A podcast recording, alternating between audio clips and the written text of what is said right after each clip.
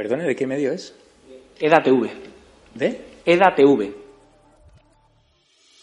condena la violencia de los independentistas hacia la policía. Ustedes también llevan condenados a sus actos independentistas. ¿Por qué ese doble trato? ¿Se puede ser comunista con su ideología teniendo un ático en retiro y una casa en Cercedilla? ¿Ve que es apropiado que una persona condenada y que insultó gravemente a una mujer, eh, agente de policía llamándola zorra, se siente en un supuesto ministerio para la defensa de la mujer? ¿Va a cumplir usted su promesa de abandonar el Congreso en 18 meses, aunque ya han pasado varios años desde que hizo esas declaraciones, para regresar a la República Catalana?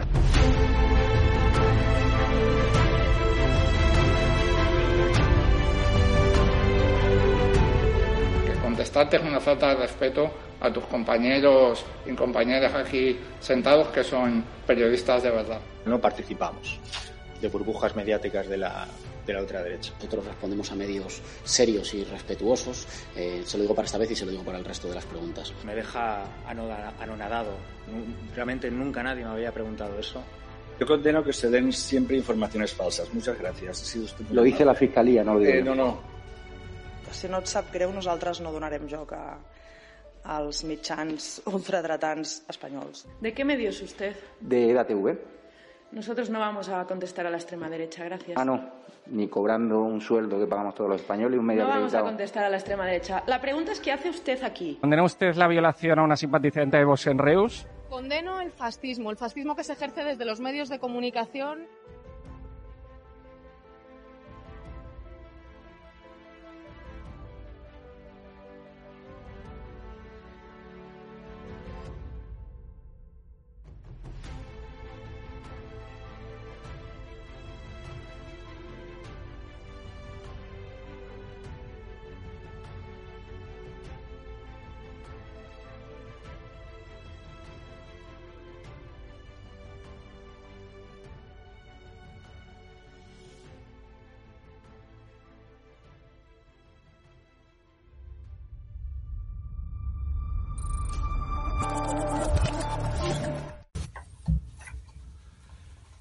de rigurosa actualidad.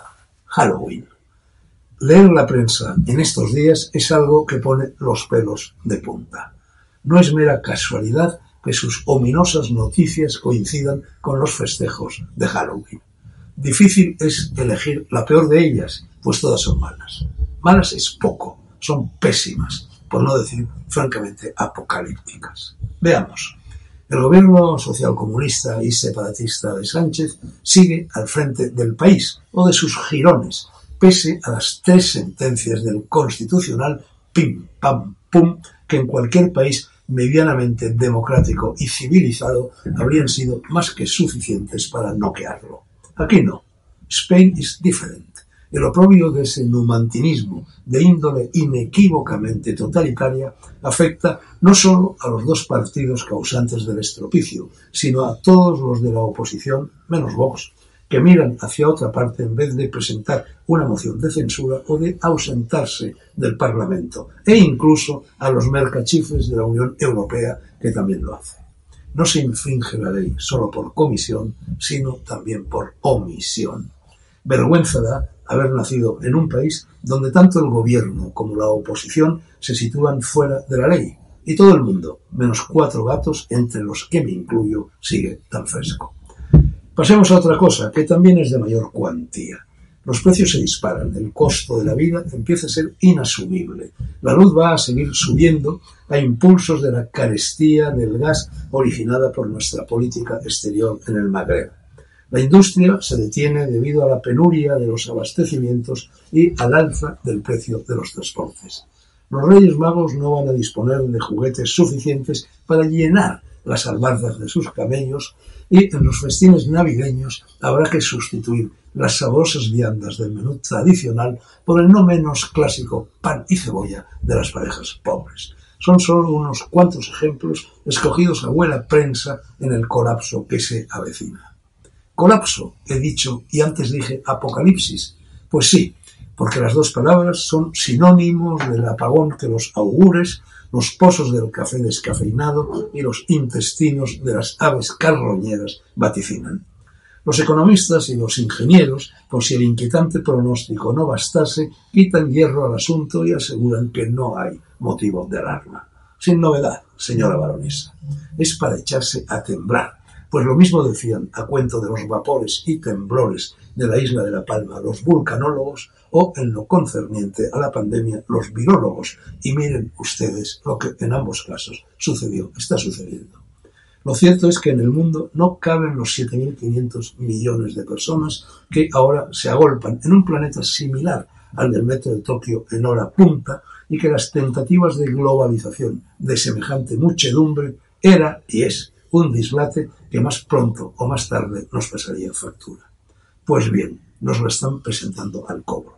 Un prudente y paulatino regreso a la autarquía podría a lo mejor salvarnos, pero confiar en que esa marcha hacia atrás sea hacedera es como intentar convencer a un suicida con el nudo de la horca ya puesto al cuello de que no dé una patada a la silla. Sigo. Y también sigue el virus chino culebreando en nuestro organismo, en el aire que lo anima y en la propia China, donde acaban de ordenar el cierre de los cines y de aconsejar que no se celebren bodas ni funerales. La pandemia se cronifica se recrudece, vuelve la carga en casi todas partes y más que lo hará entre nosotros después de los tres puentes festivos que en poco más de un mes van a sucederse. El del Día de los Muertos, el de la Almudena, solo en Madrid, y el de la Constitución, que también está muerta, o por lo menos tan apagada, va con segundas como si lo estuviera. España vive del turismo, y vivir del turismo es como vivir del aire. Nadie va a atreverse a cerrar otra vez las fronteras los ingleses seguirán llegando a Benidorm y los virus se frotarán los élitros, si los tienen. ¿Hay quien dé más? Pues sí, porque llega la nefasta ley de vivienda que acogotará los alquileres y acaso la reforma laboral que disparará el paro y llevará a la quiebra a no pocas empresas. En fin, que más vale cerrar el periódico, ponerse un tapón en los oídos y salir corriendo con disfraz de esqueleto y música de rascayú. Perdonen el pesimismo, no culpen al mensajero, espabilen, busquen algo, aunque no sabría decirles qué. Tiren sus móviles a la basura de la que nunca debieron salir. Acumulen víveres, velas y papel higiénico y santigüense antes de que empiece el tañido de las campanas. Halloween, zombies, caramelitos, truco y trato, rascayú. Cuando mueras, ¿qué harás tú?